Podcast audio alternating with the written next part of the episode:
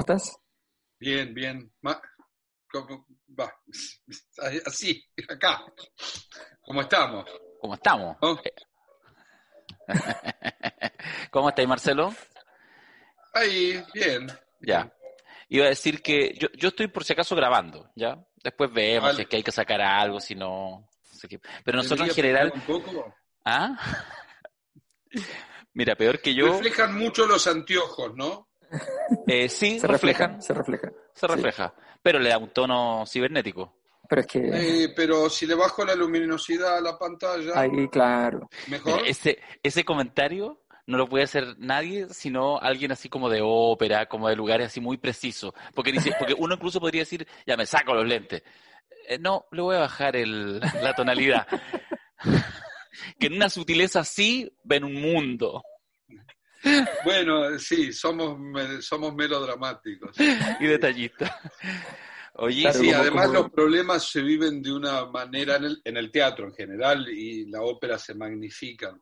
Este, se viven de una manera muy, muy, muy pasional como es la ópera. En, en- la ópera todo se magnifica. El, Pensando, pensando un poco también en, en- en- en nuestra charla, eh, el tema de la pasión y la ópera se parece mucho a la política en muchas cuestiones y además tiene, tiene militantes, hay militantes este, fanatizados de X cantante o de X compositor o furibundos sobre todo este, em, eh, eh, militantes eh, antidirectores de escena modernosos, por ejemplo, claro, claro. o del otro lado, eh, furibundos militantes de la modernidad sobre la tradición. Entonces, pero además desde una pasión totalmente visceral. Digo, en ningún otro espectáculo, salvo el fútbol o los toros, se abuchea. Ya. Buena. Buena. Y el abucheo forma parte del folclore, digo, yo, yo he recibido abucheos. ¿Sí? Tengo, tengo honrosos abucheos recibidos. No te lo puedo creer. Cu- Cuéntame uno, cuéntame uno. Eh, en el Colón. En el En el Colón. Colón. En el Colón, no, en el Colón, en el Colón tengo dos o tres, sí. Eh, en el Colón, pero este fue el mejor de todos, porque además yo entendí perfectamente por qué me lo hacían, porque además, como a- hablando de ópera y política, un amigo siempre me, me, me dice que eh, yo hago ópera, que es mi manera de hacer política, digo, ¿no? Y es cierto, digo, y yo tengo ese costado, pero tengo la formación que tengo y no puedo ser otra cosa que quien soy, ¿no? Pero bueno, yo hice una producción de Macbeth en el Colón, de Verdi, en donde eh, lo traía, digamos, a una narcorepública y una guerra civil. Lo sacaba Mm. de su contexto. De su época. Bueno, por- por- es que ahí empieza la discusión. El Macbeth de Verdi no es el Macbeth de Shakespeare. Mm. Así es. Eso que suena no suena a la Escocia medieval este, eh, llena de niebla eh, y, y- y mí- mística y misteriosa. Eh, Suena al meridiano, suena al Po y al Ottocento y al Risorgimento, suena a eso. Entonces, digo, pretender de que eso es, digo, es la visión de un italiano del siglo XIX sobre una obra de Shakespeare. Oye, perdón. Y la obra Claro, de Shakespeare claro, es una visión de un hombre del Renacimiento, ¿no? Eh, eh, sobre el medioevo, digamos. Son visiones, o sea, no, no es historia. La, la ópera, digo, el teatro, no, no, no, no es eso, es otra cosa, es, es un espectáculo. Pero bueno, entonces, ustedes saben la historia de Macbeth, ¿no? Sí. Conocen perfectamente. Este era el momento donde recién había asumido Macri en, en- la ciudad de Buenos Aires y el Teatro Colón es el baluarte de la ciudad de Buenos Aires, indudablemente. Y ustedes saben cómo termina Macbeth, además que son un matrimonio, ¿no? Termina, Macbeth termina este, en, en mi producción, ella, ella termina como, como en, una, en una especie de, de, es un suicidio, no se tira por el balcón, sino que es una especie de sobredosis de, morfina, porque está alucinando, está loca, no, puede dormir, está en la debacle final de su vida. Y a él lo fusilan, le tiran, lo fusilan arrodillado con un tiro en la nuca. Tremendo, una escena espantosa. Pero ¿qué pasa? Viene Malcolm, que es el, hijo del rey Duncan, al cual Macbeth había asesinado se junta con Macduff, que es el partisano que hizo la revolución y que, liberó la plaza, y en un pacto, Macduff, en todo esto pasa en el final, hace desarmar al, pueblo frente al ejército de Malcolm. Entonces, Macduff mismo va y le dice a, a los propios partisanos, bueno, terminó la guerra, vamos, depongan las armas, que yo hice, arma una montaña de armas así, y en el final, final, los acordes, acordes finales, Malcolm manda a reprimir al pueblo y toma prisionero a Macduff y entra en el palacio y cierra el telón. me, lo, tenía merecido. Hay otros que no me los merecía, pero este me lo merecía. Esa misma producción yo la, yo la estrené en Niza. Y también me bucharon. Pero fue, pero fue, pero mira, fue, eso fue mejor todavía. No voy a ser más Magda. Niza es la plaza de Francia más conservadora. Sí. Es donde los ricos franceses se van a jubilar. Yo estoy comprando. Yo estrené esa producción en ese teatro para la apertura de la temporada. Pero el director del teatro, un gran amigo, un gran amigo, este, eh, quería un poco esto. Provocar. Porque, porque al principio, o sea, el estreno oficial no fue la, la noche de gala de la apertura de la temporada, sino que fue dos días antes una función especial para jóvenes y estudiantes. Como preestreno. Sí, y fue impresionante. Yo nunca escuché aplausos, la, gente pateando en el piso, una cosa impresionante. Tan es así que cuando fuimos al estreno fuimos desprevenidos. Y no son lo mismo los chicos que los grandes. Ya pasó. No, nos tiraron con los dientes postizos. Qué no, fue tremendo con los dientes postizos y todavía había celulares con batería, así que nos tiraban con la batería de los celulares. No, eh, pero, pero digo, esto, esta, esta pasión, me saco del medio, ya está, esta pasión que despierta la ópera eh, eh, tiene que ver también con, con, estas cuestiones. Ah, para mí es absolutamente indescifrable por qué es así. Pero pasa con el fútbol, con el fútbol pasa esta pasión también. Es igual. En el fútbol hasta la gente puede matar. Bueno, ustedes conocen, hay una ópera muy particular, que de eso les quería hablar, una obra que se llama La Mute de Portici. Ya, pero espérate. Si, si tú dices que, que, no podemos decir lo que acabamos de decir, vamos a iniciar ahora. Entonces yo solo voy a decir, voy a poner No, no, no, porque no, yo tengo que, digo, ya, ya, todo el mundo sabe. No, no hace falta. Digo, pero además, Perdón, perdón, perdón. No, no, yo creo que. ¿Para qué? voy a sacar el WhatsApp que me está jodiendo acá? Ya, perfecto. Ahí está. No, yo, yo quería, quería un poco eh, contarles a, nuestro público, eh, bueno, mi, mi, experiencia respecto al, al, trabajo que hace Marcelo, porque hay varias cosas que, que, que no se. que cuesta, cuesta entender respecto a lo que significa esta mirada sobre la ópera.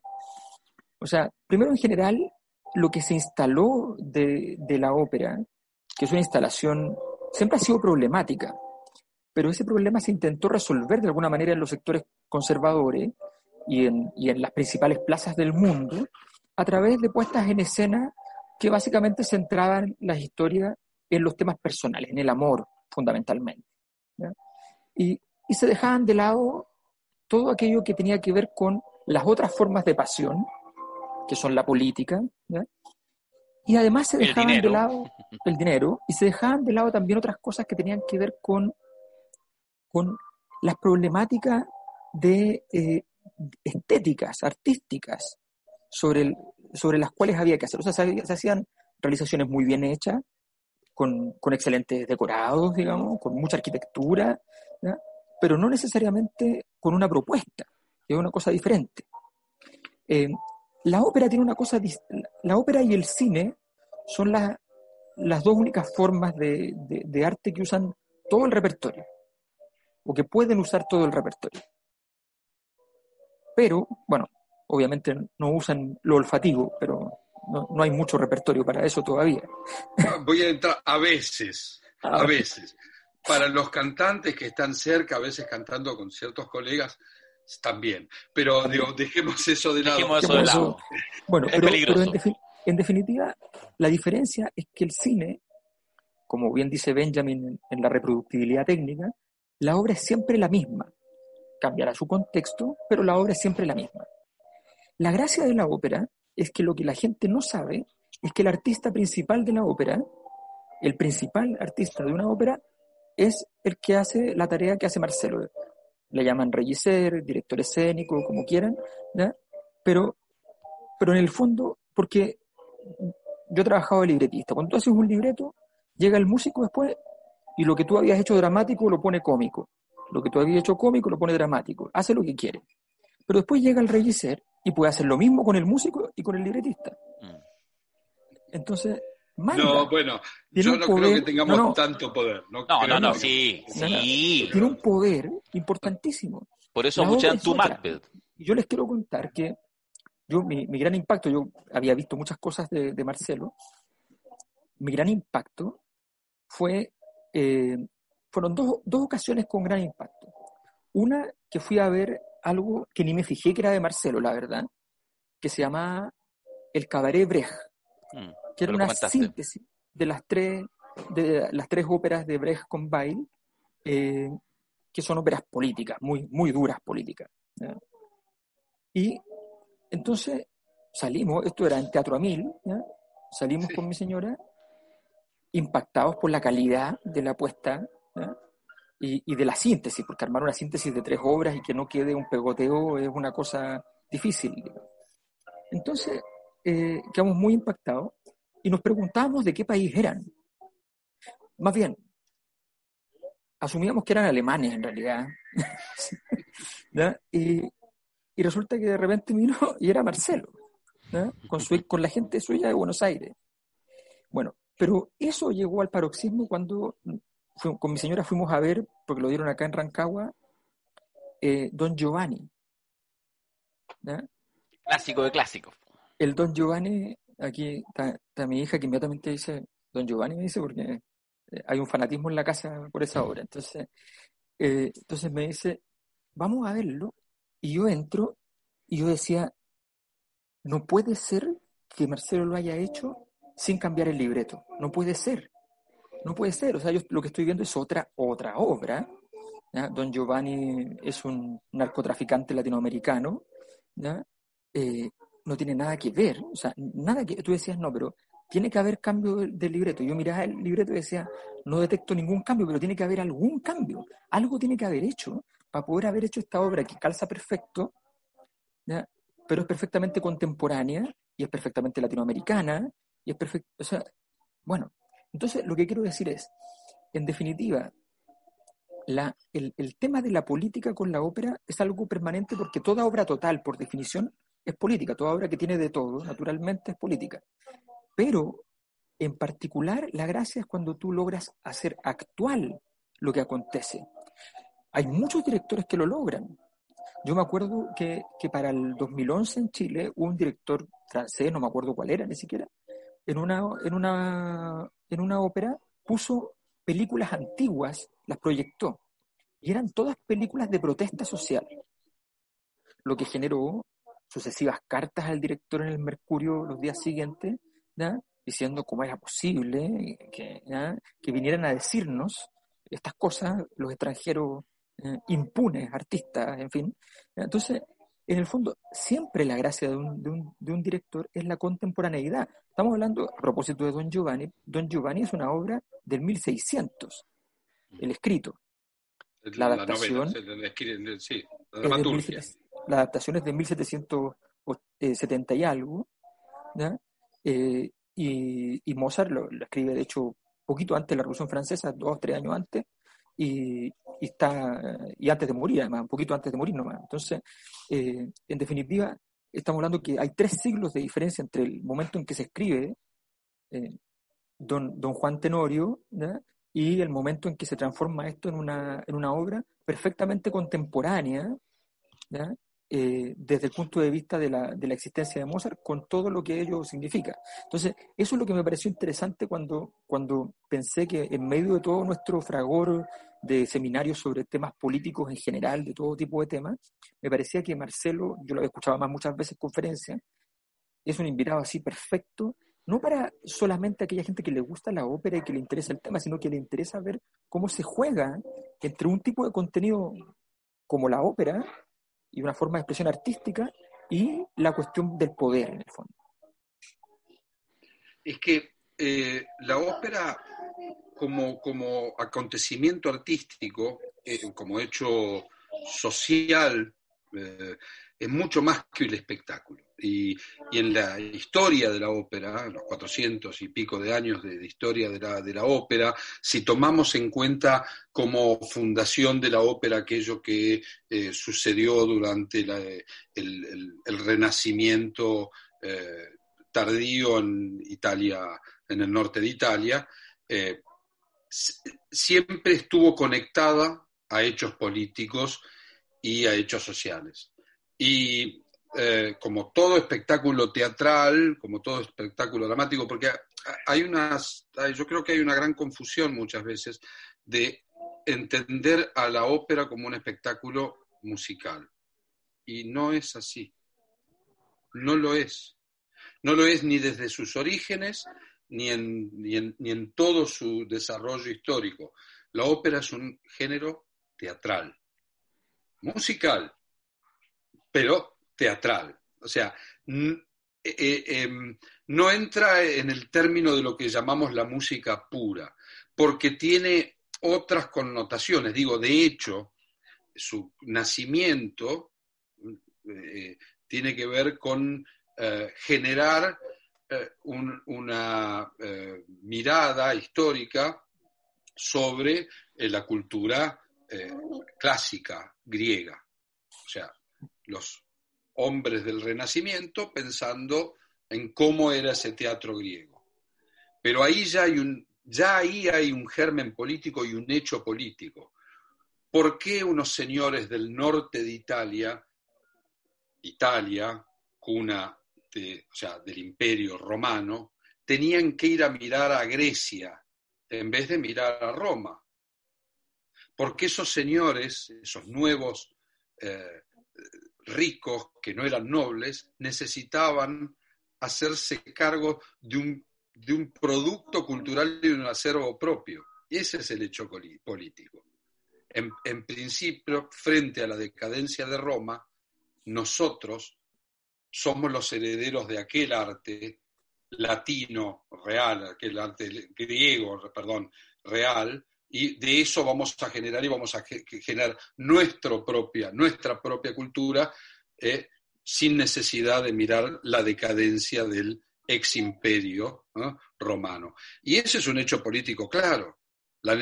Y, si uno se pone, y de ahí se pone a pensar por qué era necesario a fines del siglo XIX una ópera, un teatro de ópera en una ciudad moderna, por ejemplo como Santiago, ¿eh? y uno mira aquellas fotos eh, primeras de, la fundación del Teatro Municipal y uno ve ese palacio impresionante y alrededor una aldea todavía, ¿no? Es así el, el, Cerro Santa Lucía pelado, ni un árbol ahí, ¿no?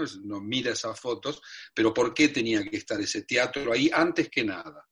Porque era necesario para, para fomentar esta modernidad de esta sociedad, este progresismo del, de fines del siglo XIX, ¿no? Y, tú lo ves replicado en, en toda América, ¿no? Esto del teatro, en, la Argentina ocurre el teatro en la provincia de Buenos Aires, un teatro y alrededor La Pampa, nada, ¿no? Pero estaba el teatro ahí. ¿Por qué? Porque alrededor de ese teatro iba a haber además una moderna eh, ciudad. Y, es, y, es, y ese teatro además es un lugar no solamente para ver eh, este, el espectáculo, sino para verse, para mostrarse y para entrar en relación social. Por eso las óperas son esos palacios. Y claramente, claramente la ópera está ligada a la política desde su raíz. Es imposible pensar este, el espectáculo operístico sin esta, esta, esta, esta connotación social y política. A ver, yo quiero hacer un, un, paréntesis y, después dejar que curse, porque yo le quiero decir a quienes nos están escuchando, quienes nos están viendo, que hemos tenido ya varias reuniones de estas, porque eh, Alberto y Marcelo, por lo menos en mi conocimiento, ya llevan por lo menos un, dos o tres meses pensando en esta idea y en esta idea de generar un seminario de eh, ópera y política, este nombre tan, tan provocativo. Y hemos tenido algunas reuniones, que por desgracia no las hemos grabado porque han sido igual de entretenidas que este espacio que estamos teniendo. Y eh, bueno, Alberto me dijo, ayúdanos en las coordinaciones, así que yo estoy aquí de, sencillamente de, así como el último del coro de atrás, digamos, participando de esta, de esta ópera. Pero yo les puse, les puse una exigencia, yo les dije, yo me gusta mucho la música llamada música clásica, de hecho, en mi auto solo se escucha o la Beethoven o la Disney, si es que van mis niñas. ¿ah? Esas son las dos radios que se escuchan en mi auto, eso es, literal, ¿ya? Eh, la Beethoven si estoy solo, si se suben mis hijas, bueno, entonces la Disney, así es la vida. Eh, pero de la ópera yo no conozco tanto. Eh, he ido a ver unas pocas, qué sé yo, tengo mi abono, pero conciertos. Y efectivamente la ópera, porque aparece, y es el desafío, como un mundo un poco más hostil, más complejo, y de alguna manera nos hemos dado cuenta, yo mismo me he dado cuenta en estas conversaciones que hemos tenido, que es muy interesante cómo se abre un espacio de entrar directo. Ojo, en un momento, y esta es la tesis que quiero plantearles para, para, para preguntárselas, en que me parece que la ópera es más pertinente que nunca. Hemos hablado mucho eh, con Alberto, también con Mirko, eh, acá en nuestros diálogos semanales, respecto a esta idea de la sociedad del espectáculo y de la política transformada en un espacio de espectáculo, que es muy brutal. Eh, yo creo que es un fenómeno mundial, en Chile lo vemos con mucha nitidez, donde de alguna manera incluso hay una exacerbación de aquellas cosas que antes eran de tonalidades muy sutiles. A veces parece de verdad una ópera bufo, o sea, es, bien eh, impresionante. Entonces, la pregunta que les hago es, mi tesis es, es más pertinente que nunca el tema de la ópera y de cómo eh, la exacerbación del conflicto y de cómo esta representación de lo propio puede ser eh, tremendamente interesante. Pero te hago el, pie forzado, Marcelo, porque uno en general está acostumbrado a pensar la ópera como esa ópera clásica, bueno, algo nos decía Alberto comentando eh, tu don Giovanni, pero uno en general lo, piensa como, como, conflictos otros, conflictos que están alejados de la contingencia, que se escuchan incluso en otros idiomas y que por lo tanto es como uno va, puede ser agradable visualmente de ver, pero a veces como que tiene poca pertinencia. Tú eres uno de los que va, eh, no eres el único que va rompiendo con esa tendencia tan rígida y que justamente lo pone en contexto político, ¿o no?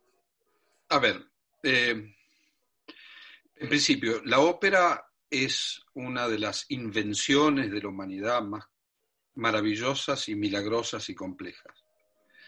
Eh, en ese sentido, la idea de contar historias a partir de la reunión eh, de una cantidad de artes distintas y, tecnologías diversas como un hecho único y repetible, porque además, eh, a diferencia del cine, que también es una invención maravillosa, eh, por supuesto, y, con una posibilidad económica mucho mayor que la ópera, pero la diferencia es que em, en la ópera pueden pasar, o sea, esa, esa, esa cosa única de irrepetible, de la función que tú vas a ver nunca más va, va a ser igual. No, no hay manera de que se repita eso. Y además, esa sorpresa que también pasa en el fútbol, ¿eh? ¿Eh? que tú puedes ir a, un, a, un, a, un, a, una cancha de un equipo inferior y ver un gran partido de fútbol, mm. de la misma manera que puedes ir a un teatro de provincia y ver una gran función, de repente.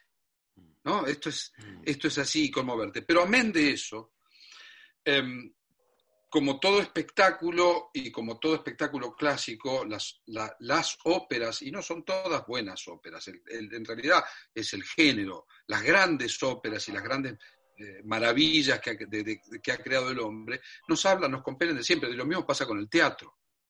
Digo, no, vemos todo el teatro del siglo de, este, eh, del Renacimiento, vemos Shakespeare o Marlowe, no se ve todo ese teatro. Ni, ni, se ve todo el teatro del siglo XVIII, vemos Schiller, eh, quizá. ¿eh? Este, este, y, lo mismo pasa con las óperas, y, las óperas nos, nos, competen y nos competen. Digo, una cosa es la mirada de obras del pasado que nos interpelan y otra cosa es la creación. Se siguen componiendo óperas, la ópera está viva. Y para hablar de, un caso en particular de hechos políticos, hay una obra, empezábamos a hablar de eso, hay una obra que es emblemática en este sentido, que se llama em, eh, eh, Massaniello, o mejor dicho, La Muda de Portici. Que cuando se estrenó esa obra, una obra que tiene ribetes este, eh, nacionalistas, una obra de Aubert, una obra francesa, la primera gran ópera, en esa forma de gran ópera es una ópera de, muchos actos, cinco actos, ballet, mm, siempre tiene que haber un tema épico en el medio y algún cataclismo para que haya un, gran espectáculo tecnológico. Pero el día que se estrenó eso en Bruselas, derivó en la revolución y en el derrocamiento del gobierno. Y la gente salía cantando los coros de Masaniello, de Aubert, este, y, digamos, y, ahí, vos, ves que un espectáculo deriva siendo un hecho político. Y ni hablar em, de la construcción, o sea, ni hablar de toda la construcción del romanticismo de Wagner y de Verdi, que sobre esto creo que vamos a, hablar, eh, y, entender además em, el hecho social de la ópera no solamente en términos del espectáculo, esto que decía antes, la necesidad de la sociedad de tener un espacio cultural en donde mostrarse y ver a los otros. Oye, los foyers de los teatros son lugares donde se tejen relaciones políticas, sociales. Es así. Oye, Alberto, el, mm, y, tú cuando miras así como, como la historia, eh, efectivamente los poderosos han estado siempre atentos a lo que se pone en escena, eh, o, es una cosa así como que a veces sucede y a veces se dan cuenta, o no, o en general hay, hay una mirada, una atención respecto a lo que se pone en escena en las óperas relevantes, porque efectivamente han sido, eh, un poco como decía Marcelo, capaces de repente de movilizar sentires que estaban aconteciendo en la sociedad. Está ahí, con, mute. Estás muteado. Ahí sí. Hago una reversión de Marcelo para esto porque tiene una frase que es muy buena, que se, la tomo y, la arruino un poco porque la hago con los matices aburridos del sociólogo, Pero, pero en el fondo es que Marcelo dice que los únicos que entienden entre los políticos de arte son los dictadores. Y por eso la no lo dije yo ese, ¿eh? No lo dije yo. Sí, no, es, es, es, de una obra de teatro que yo, que yo ah, dirigí el año pasado. Ah, es de Ronald Harwood. Está Eso es de Ronald Harwood. Está buenísimo. Entonces, lo que quiero decir es que si uno mira efectivamente en la, en la historia, está lleno de momentos en que hay poderosos que no se preocupan de estas cosas. Em, por ejemplo, cuando eh, hicimos el Cristo del que en el municipal, eh, llegó Lagos, que es un hombre serio, llegó a verla. ¿Lagos el Grande? Lagos el Grande, papá. Eh, que yo no tengo ninguna duda de que no tenía muchas ganas de verla, pero llegó a verla. Llegó eh, don Elioro Mate. ¿Mate el Grande? Mate el Grande. Puro grande. Exacto. Entonces, eh, pero, pero obviamente no, no, no va a llegar Piñera. Obviamente. Piñera el chico. entonces el chico. Entonces, entonces, en el fondo, ¿por qué no? ¿Por qué no? Porque finalmente hay gente que entiende que, hay, que, que si hay una obra que nació en tu propio país, tienes que ir a ver qué sensibilidad se está representando allí, qué es lo que está saliendo de allí. Eh, la, la, gente que, eh, que no entiende mucho, además cuando va y censura, censura cualquier cosa. Mm. nosotros habíamos hecho una obra que íbamos a hacer con Marcelo en la, en, y teníamos los auspicios, teníamos todo, y nos censura Evelyn Matei. Y era una obra que era, una, era burlándonos de Bachelet. Y ella va y la censuró ella pensando que iba a ser en contra de ellos. entonces, entonces tú dices, bueno, la verdad es que efectivamente el problema de, de, comprender dónde estás parado en esto es súper, súper relevante. Y la razón fundamental porque los, porque los muchos poderosos han dejado de jugar este juego es porque fundamentalmente no, no comprenden dónde está el norte y el sur. Ahora, ¿qué es lo que ha pasado? Ha pasado que mucha gente ha comenzado a creer que efectivamente, a, creer la, la, fábula de que este es una, un tipo de obra para gente que entiende cosas mm. superiores, eh, en circunstancia que la, que la ópera es, es, un registro que es de una simpleza fantástica. Yo les decía que aquí en mi casa mis hijos ven mucha ópera y ven ópera porque no hay nada más entretenido para los niños chicos. La ópera tiene colores, tiene movimiento, tiene gritos, muerte, golpes, de todo. Tiene, eh, eh, eh, son dibujos animados para un niño chico. Y, y, melodías entretenidas que se las aprenden. Entonces, en el fondo, y mucha gente empezó a, llegar ahí compungida porque, porque, no, porque sencillamente cree que, cree que no entiende. Y como cree que no entiende, a mí me toca mucho tener que estar en, paneles de televisión. Y siempre yo le cuento a la gente que, que si tú estás con un, con un conductor de televisión que todo el rato dice no entiendo, en la casa nadie te entiende. Mm. Si tú estás con un conductor de, de, televisión que te sigue el juego y dice, ah, qué interesante, porque tal cosa, y te pregunta otra cosa más, toda la gente entiende. Y tú dijiste lo mismo. Pero, pero el mediador es muy importante. Y la, y la mediación que hay respecto a esto es como que, ah, no, es que tenemos que capacitar a la gente para poder ir a la ópera. Eh, eh, pero es una locura total. Digo, hay que cultivar el gusto, nada más. Exacto, tiene que ver con, una cuestión de oportunidad eh, y no de elite, digo. pero bueno, eso entra en términos también de la idea de o democratizar la cultura o la cultura es para una cierta élite recogida. Y esto ha pasado un poco eh, en, nuestros teatros eh, en general, eh, porque generalmente la élite se siente amenazada por las masas. Exacto. Entonces es mejor guardar los reductos propios. Mira, yo recuerdo en los años, fines de los años 80, comienzos de los años 90, cuando eh, un gran director del Teatro Colón eh, se le ocurrió, a Sergio Renán se le ocurrió comenzar con el sobretitulado, y hubo un, gran escándalo entre los abonados. Y la, respuesta, o sea, la respuesta, lo que decían, era, van a venir los de afuera. o sea, van a venir esas sordas este, de, negros, mugrientos y, este, ¿no? cabezas acá, ¿no? cabecitas negras les, llaman, les llamaban con, ¿no? Sí, este, y van a, pero ni siquiera tiene que ver una cuestión ni siquiera racial, porque digo, si venías del interior también, da lo mismo. Ah, sí, una cuestión parecida, pero, pero había una, una, una, como una cuestión de afrenta que iba a acceder a ese bien gente que en teoría, en teoría no lo iba a apreciar y no lo iba a merecer. Eh, y, en contraparte uno puede pensar en, las históricas, eh, en las históricas funciones para los sindicatos en la época de Perón en los años 50.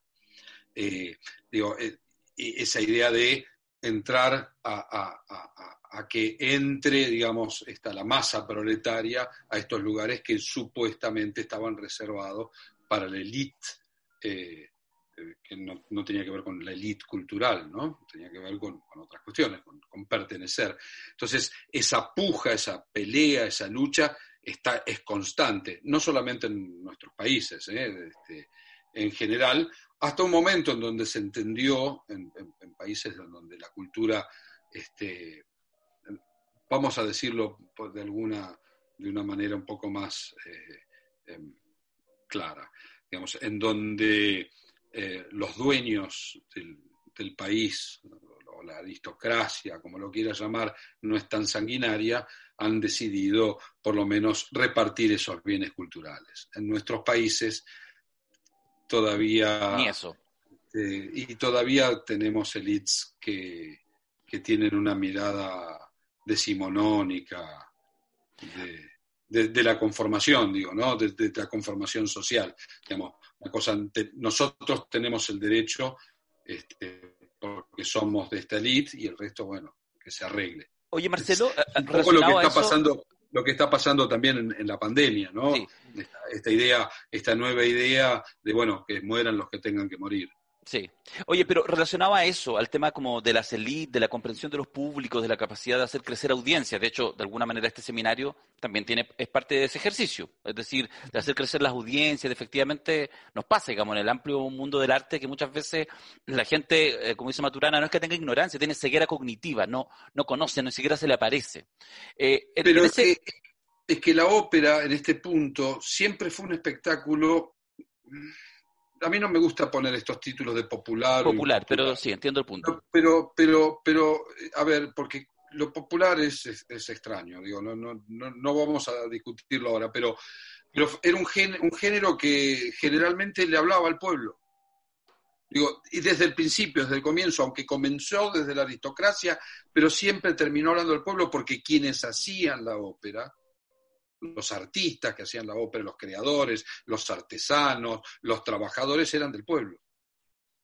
Entonces, en un momento, eh, o sea, o sea, la aristocracia siempre fue dueña de ese bien, pero siempre, siempre el, pueblo está ahí porque los que hacen esto son la gente del pueblo y eso es lo que hace, lo que, lo que lleva el motor, no son los aristócratas. Digo, como, como, ah, nos, nos, nos, como lo sabemos, no son los ricos los que generan la riqueza, son los, bueno, pero La, pregunta que quería hacerte... esto pasa lo mismo. pero en un momento la élite se, se adueña de esto y no quiere repartirlo. Este es el problema.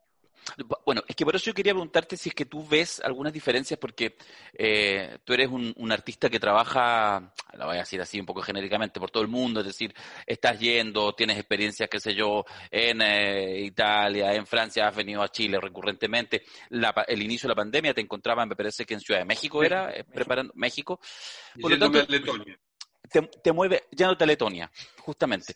Entonces, ya, con Letonia está claro el ejemplo. No necesito mencionar más países para demostrar que efectivamente hay un amplio abanico. ¿Hay ahí tú notas eh, diferencias eh, que en algunos países está más avanzado esta idea, digamos, de, de, que no se ha perdido este contacto, digámoslo así, de lo popular y la raíz, digamos, de este llamado al pueblo que hace la ópera? ¿Cómo, cómo ves tú a esas diferencias, pensando, por ejemplo, en Chile, que tú la conoces harto también?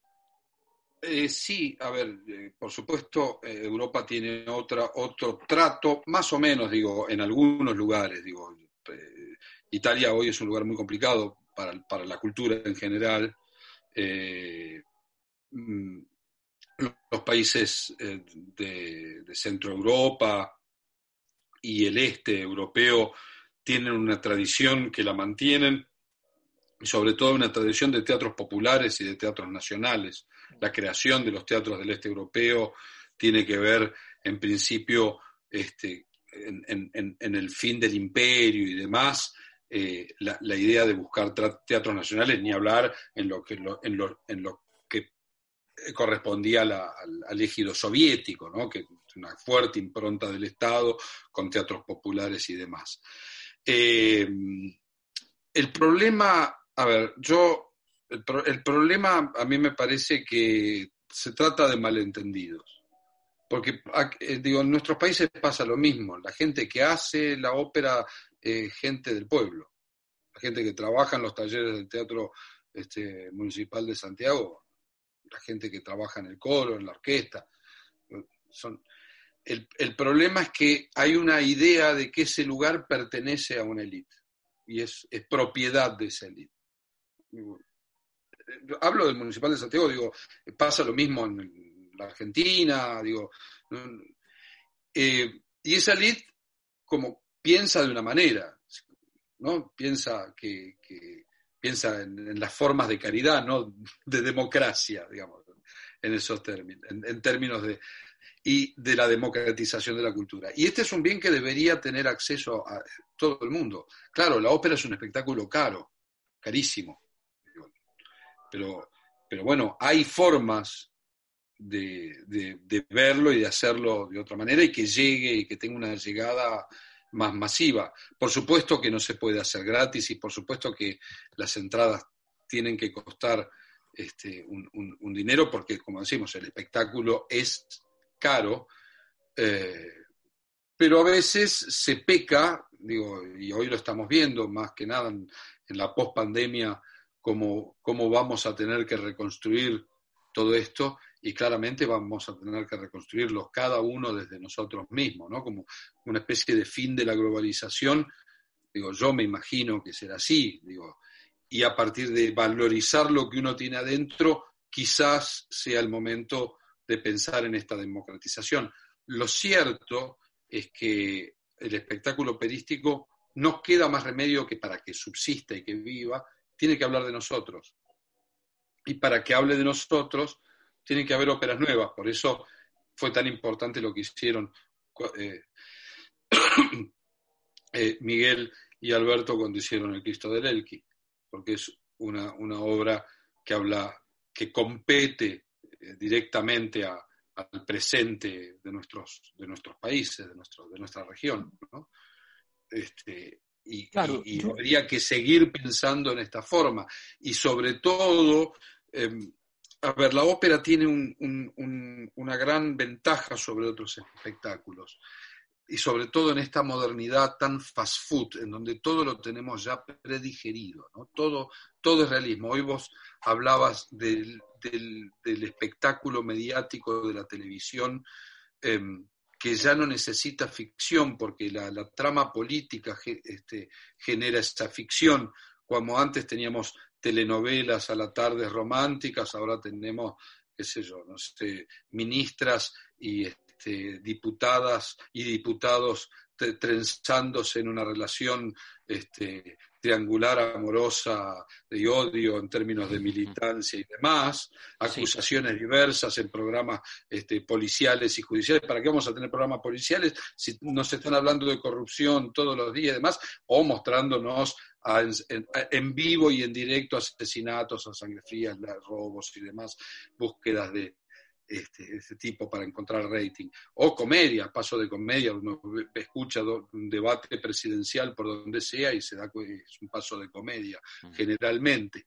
Es muy poco lo que hay para escuchar. Entonces, esa realidad que invade la televisión este, eh, ha superado eh, totalmente la ficción y ahí entra eh, la, idea de la subjetividad, ¿no? Y esta idea de, del extrañamiento y el distanciamiento. A mí me parece que el término de la, la música, de estos términos, es, es como si habría un efecto, un, em, actúa como un distanciador del, del, mensaje que se está dando arriba del escenario. Cuando un, un, espectador establece que la gente que está ahí arriba del escenario se comunica de esa manera y nos está contando esas historias a partir de comunicarse de esa manera, el espectador se tranquiliza y entiende que tiene que ponerse a meditar y a pensar, que no tiene todo predigerido. Es difícil ser, no es fácil ser espectador de ópera, o sea, la ópera le pide al espectador un grado de concentración que hoy en día casi no es necesario. Nosotros vivimos en una modernidad. En este momento yo estoy mirando esta pantalla, viéndolos a ustedes, tres partidos en pantalla. Detrás mío está la otra pantalla, la otra pantalla que en donde van pasando noticias detrás mío. Y acá al lado tengo el televisor, el televisor, perdón, el, em, teléfono, en donde siguen entrando cosas. Y atrás mío está el teléfono. Digo, toda esta sobreinformación, esta, esta cosa que además nos vuelve absolutamente dependientes, infelices y absolutamente locos, en la ópera no es posible, porque la ópera es necesario que te concentres en todo eso que te están brindando a la vez. La música, la historia, el, el, canto, la belleza del canto, la puesta en escena. La puesta en escena. Lo que dice la historia, lo que el imbécil del director de escena se le ocurrió que vos tú tienes Pensaba que en eso, pensaba en eso. esa historia. ¿no? Y el caramelo de la señora del, del, del lado del, del, del No, asiento. no, eso no, por favor, no. pero, pero digo, eh, eh, tú tienes que estar metido ahí, metido en ese espectáculo para, para, para, para Sí. disfrutarlo completamente. La única manera es como, ¿me entiendes? La única manera de hacer eso es disfrutarlo, o sea, con todos los sentidos, con todos los sentidos. Entonces, eso, es- esa es la ventaja que tiene la ópera sobre otros espectáculos. Me acordé, fíjate, me acordé que, na- nada, que ver con lo que iba a decir, pero me acordé que una vez, está hace varios años atrás, estaba viendo una ópera y, y estaba en el momento donde ya se empieza a acumular la tensión y el compositor tiene preparado el, el momento del, del clímax. Clímax. Entonces empieza a acumularse la tensión, y está precioso, está perfecto. ¿ya? Estamos llegando a, a dos segundos y una señora, dos, dos butacas más allá, me- prende la luz del celular. Ah, la mato, weón. ¡Ah! Y todo se arruinó. Fue como, fue como, como, Es heavy lo sutil de la experiencia, de cierta experiencia Sí. sensible, ¿ah? Casi kantiano lo digo, pero es Pero impresionante. no podemos parar, o sea, esta sociedad espantosa nos hace que no podemos parar. Esa señora no puede parar, No- nadie, nosotros no podemos parar. Digo, tenés que estar conectado todo el tiempo y bueno, no, no se puede, no se puede. Es que, es que es tremendo, pero bueno, lo que quería decir es que, porque ya tenemos que ir cerrando, pero, pero, pero hay una cosa que yo creo que es bien importante decir respecto a lo que es el, el seminario, para que, para que la gente más o menos comprenda qué es lo que, qué es lo que vamos a hacer. Bueno, vamos a hacer de todo, esa es la gracia, pero, pero en el fondo la idea es poder primero poner en, poner en contexto eh, las, el- las obras, eh, las óperas principales, por supuesto, algunas no tan principales, que son historias interesantes de contar. Ahí yo sé que Marcelo tiene unas cosas particularmente impresionantes. Eh, mostrar el elemento político de muchas obras que la gente no tiene idea que lo tiene, que son obras famosas, súper conocidas, y que parecen historias de amor o que parecen otras cosas, conflictos, qué sé yo. Eh, Uno tiene que entender que, la, que eh, en, en su, en su época el significado es diferente. Yo, hay un ejemplo que yo- a mí me gusta harto utilizar. En la época de Shakespeare, el, el escritor, ¿ya? el dramaturgo más famoso no era Shakespeare en Inglaterra. Se llamaba Ben Jonson. Nosotros nos, nos suena Ben Jonson por un corredor de El 100 corredor. metros plano ¿ya? Canadiense. hace 25 años, pero, pero no. Era un escritor famoso en la época de, de- de Shakespeare, muy famoso, el único que prácticamente podía en esa época mandar a imprimir sus propios libros y venderlos porque eh, le, le resultaba posible hacer eso. Entonces, eh, estamos hablando, y eso tiene un significado, significa que lo que estaba haciendo Shakespeare eh, no era del todo comprensible para su generación. O sea, Shakespeare es uno de los inventores, inventó un fenómeno social prácticamente que existía, pero muy poquito, que es el amor romántico. La gente no se casaba porque se amaban. O sea, en, en la época de Mozart es- es no- era noticia que alguien se casase por razones románticas. De hecho, era una de las razones por las cuales los papás de Mozart eran conocidos en Salzburgo, que es un pueblito de este porte, era porque ellos se habían casado por amor y, y no por alianzas familiares. Entonces, estamos hablando de una, de una cosa que es completamente, completamente distinta. Entonces, lo que nosotros vamos a hacer, por ejemplo, son cosas súper sencillas. Hay un ejercicio que, que yo les voy a proponer que va a ser una línea de tiempo con obras importantes de ópera, con obras importantes de otro orden, de literatura, por ejemplo. Con, y vinculado a, a procesos históricos. Entonces, entender cómo esto está dialogando eh, con cierto tipo de otros registros. Eh, eso es un ejercicio. También entender cosas que parecen como tan dadas, pero ¿por qué se inventó un tipo de teatro de ópera como el que se inventó? Un teatro donde hay muchas butacas, donde está diseñado para que en muchas butacas casi no se vea la obra. ¿ya? Entonces, ¿por qué se modifica la estructura del foro griego para llegar a un tipo de teatro de esta naturaleza? ¿Qué- ¿Con qué tiene que ver? No- y no tiene que ver con la maldad humana, ni con la segregación, ni la Yo lo he pensado, yo he pensado que es por eso.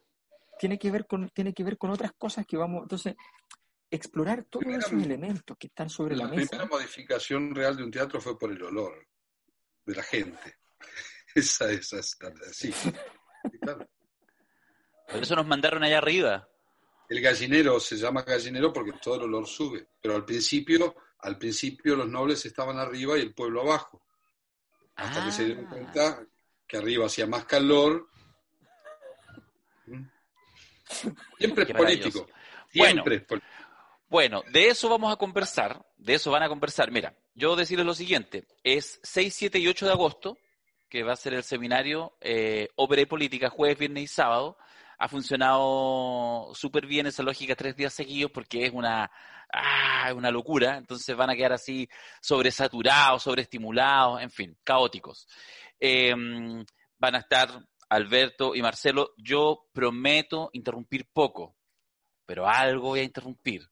Porque algunas preguntas impertinentes de alguien como yo, que es básicamente impertinente, haremos. De repente yo tengo ganas de preguntarles algunas semejanzas entre personajes de la actualidad, con algún personaje de alguna ópera, etcétera. Vamos a jugar. Yo creo que va a ser un momento entretenido y, y sobre todo Marcelo, bueno, tú lo sabes, lo hemos conversado en privado y ahora lo digo en público, el tremendo orgullo que tiene Alberto y que yo también tengo de poder hacer este, este juego contigo, que te hayas prestado, un tipo de tu, de tu calado, tu envergadura, que estoy, me acordaba ahora que aquí donde estoy transmitiendo en mi casa, estuviste hace ya unos tres años más o menos, y creo que fue la primera vez que patentamos, que hicimos este el pisco sour con ají verde, que ya es como un mito. ¿Ah? Yo no sé si se acordará Marcelo, pero esa vez lo preparábamos para agasajarlo. Exactamente. ¿Viste? ¿Viste? Me acuerdo perfectamente. A ver, para mí, para mí es un, placer, o sea, me da un poco de pudor este, tantos halagos. La verdad, eh, para, son grandes amigos y también en este momento en donde nos queda estar en nuestras casas y donde los teatros están cerrados, este, no, no podemos ejercer nuestra profesión, pero nos tenemos que cuidar y sobre todo, bueno, en este momento que yo justamente por estos días debería estar en Santiago haciendo, montando un espectáculo en el municipal, el, el holandés errante, eh, Del holandés eh, errante al argentino encerrado va a ser esto. Eh, sí, pero, pero eh, la idea de estar cerca de la gente de Santiago, de los amigos y, de esa ciudad a la que tanto le debo, y al teatro, a ese teatro al que tanto le debo, yo, al Teatro Municipal de Santiago le debo muchísimo, muchísimo. bueno, yo simplemente decir que que efectivamente mucha gente que, conoce el, mundo de la ópera ha visto las puestas en escena de Marcelo. No tanta gente eh, en Chile, porque en Argentina sí, porque en Argentina Marcelo tiene, por ejemplo, yo estuve eh, visitando mientras él estaba transmitiendo su programa de radio los días domingos en, Radio Nacional Argentina, en la versión de Radio Nacional dedicada a, la música clásica. Eh, donde fue divertido porque llegamos con, con Miguel al, Entonces nos da la dirección, Marcelo, llegamos, entonces llegamos a un edificio gigante, entonces le decimos al, al guardia, le decimos domingo en la noche, entonces le decimos, venimos a la radio eh, nacional, ah, no, sí, esta es. Eh, eh, sí, pero ¿en qué piso? No, es todo el edificio. la antigua Radio El Mundo y, no, y nos hace pasar al, al, estudio, estaba al aire, Marcelo, esto al aire, y nosotros dijimos, pero ¿cómo nos van a hacer entrar al estudio? Sí, no hay problema, entre nomás, pero mantenga silencio. Claro, el estudio tenía 80 metros cuadrados, piano de cola, qué sé yo, todo lo que tenían los estudios de antes, digamos, eh, y todo orientado efectivamente a un programa que era súper interesante, nosotros que íbamos escuchando, era fantástico. Eh, y, la verdad es que entonces es muy, es muy normal para, para, Marcelo tener este rol, que es un rol que a nosotros nos cuesta un poco entender desde el punto de vista de tener un, un, director escénico de ópera que, cumple un rol también intelectual. Esto, Marcelo no solo tiene una trayectoria, él cantó, eh, actuó como actor, ha sido director de teatro, director de ópera, eh, es alguien que puede analizar una partitura sin ningún inconveniente. Yo he estado con él eh, viendo cómo lo, cómo lo hace. O sea, tiene todo un, un, registro muy completo, que es algo muy, muy, muy premiado naturalmente desde el punto de vista del resultado en, en, el tipo de trabajo que él tiene, pero no todos los directores escénicos tienen eso. Hay muchos que no saben leer música, muchos que les tienen que grabar la, la música y grabar la letra eh, encima, los diálogos, aunque no estén cantados, pero grabarlo para que puedan trabajar. O sea, esto es una cosa que, y en estas cosas hay que saber de energía eléctrica, de iluminación, de puestas en escena, de arquitectura, hay que saber de todo, de vestuario, por supuesto. En fin, entonces es una cosa bien, bien potente. Pero la gracia en, todo esto es que además yo tengo muy claro, porque me ha tocado verlo muchas veces, que Marcelo tiene este, esta potencia intelectual, esta mirada histórica, que, que a mí me parece que es imperdible. Aquí hay mucha gente en Chile que va a cursos, la gente que viene a nuestros cursos, pero hay gente que va a muchos cursos de historia. Lo que significa escuchar esta historia de la ópera, esta historia política y social de la ópera, para entender una serie de otros procesos. O sea, por de pronto, para decirle una cosa súper sencilla, lo dijo Marcelo a la pasada, pero lo vamos a ver con mucho detalle. Hay una ópera, o sea, el, el, el 80% de las óperas que usted conoce como clásicas son óperas que se llaman óperas nacionalistas. Las óperas más importantes son las óperas nacionalistas, que son las óperas que se hicieron para fundar el Estado-nación moderno. Ese era su objetivo político. Cortando cabezas de enemigos. Exactamente, exactamente. Y en medio de una historia de amor que le da la, la vertebración política de, Y- de esa obra.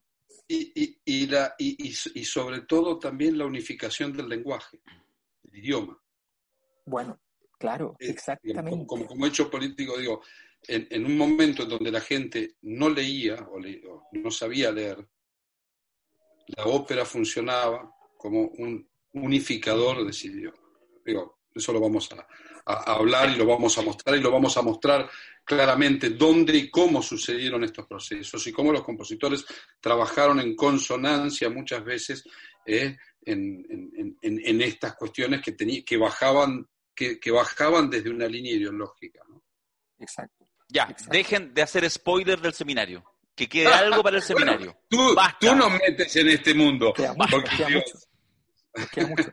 Ah. Pero quiero dar, quiero dar un mensaje, un mensaje político. ¿ah? Quiero dar un mensaje político. No, lo que pasa es que mucha gente dice siempre, oye, pero ¿cómo se va a poder hacer ya, una ópera que sea más accesible al público en términos de costos y qué sé yo, y que al mismo tiempo no, no sea, no sea pedestre, no sea charcha, qué sé yo? Bueno, resulta que eh, solo contarles que Marcelo tiene una república independiente en el Colón, que ya la, no, la ó- la ópera de cámara. ya no, me fui, Ya no, bueno, ya no, sí, pero me fui. La volverá, tuve. vol- va- va- volverá. Solo puedo Me fui, decir que, me fui el año pasado. Me fui el año pasado. Lamentablemente me, pero me yo ganaron. puedo contarles el- la iniciativa porque me parece que es una iniciativa muy replicable en cualquier parte del mundo. O sea, una ópera de cámara, por definición, es cualquier, una ópera que se puede montar adentro de un espacio chiquitito, una recámara. ¿ya? Entonces, eh, yo me acuerdo, por ejemplo, haber visto allí el Teatro de los Milagros, que, es un te- que el texto es de Cervantes y lo, lo hizo eh, Hans Werner. Jens. Eh, entonces, eh, bueno, pero yo vi eso, pero, pero te- Marcelo había hecho hace, hacía ocho al año, una cosa así. Y claro, son puestas en escena ¿ya? Eh, que son bien hechas, con, con, con escenografía, con vestuario, con todo lo que lleva una ópera, ¿ya? Eh, pero que están pensadas para hacer para un público más reducido, con un costo mucho más bajo, y que estén permanentemente dándose distintas óperas Moviéndose. de cámara, distintas iniciativas para además foguear gente joven en la ópera, en fin, o sea, hay muchas formas de darle esto. Pero bueno, Darío, tú tienes que dar el correo electrónico, sí, porque eso no es menor. Qué encantado. Oye, el, el poder importa arroba gmail.com, el correo de siempre, y eh, ya tenemos la, la convocatoria, el programa, así que escríbanos, pídanlo para que puedan saber, en fin, valores, programas, contenido. Vamos a estar tres días de locura. Y además, eh, mientras se vayan in- inscribiendo, les vamos a entregar algunos tips y links de interés para que efectivamente eh, es una excelente oportunidad de verdad para más abrir el mundo y quienes tienen gusto, pero que quizás no tienen conocimiento tan, tan acabado la ópera, o derechamente no lo tienen, como en el caso mío, eh, ir aprovechando de mirar, hay material en la web, bueno, el, el- de hecho el canal de YouTube de Marcelo es maravilloso, eh, se encuentran muchas cosas muy interesantes, yo lo he estado estas últimas semanas mirando permanentemente. Eh, algunas cosas muy notables, porque que uno no espera encontrar, eso es la parte interesante, que uno no espera encontrar, ese juego con lo contemporáneo, así como ópera y rap, es como, esa es como la, la ese es y, como, con la, y, y, con la, música original. Claro, exactamente. Bueno, en fin, les vamos a enviar esas cosas, así que el poder importa gmail.com, 6, 7 y 8 de agosto. Eh, nada, pues, un placer, ustedes saben, yo un placer de que me inviten a esta fiesta. Estaré el Gracias, último de la fila del coro, pero de, de, esos que de repente en la mitad de la ópera tienen que decir un par de líneas y gritan desaforadamente. ¡Ah! Así estaré yo. Lo haré. ¿eh? Bueno, los esperamos. ¿eh? Ya, dale. Nos vemos. Un abrazo. Chao. Chao, chao.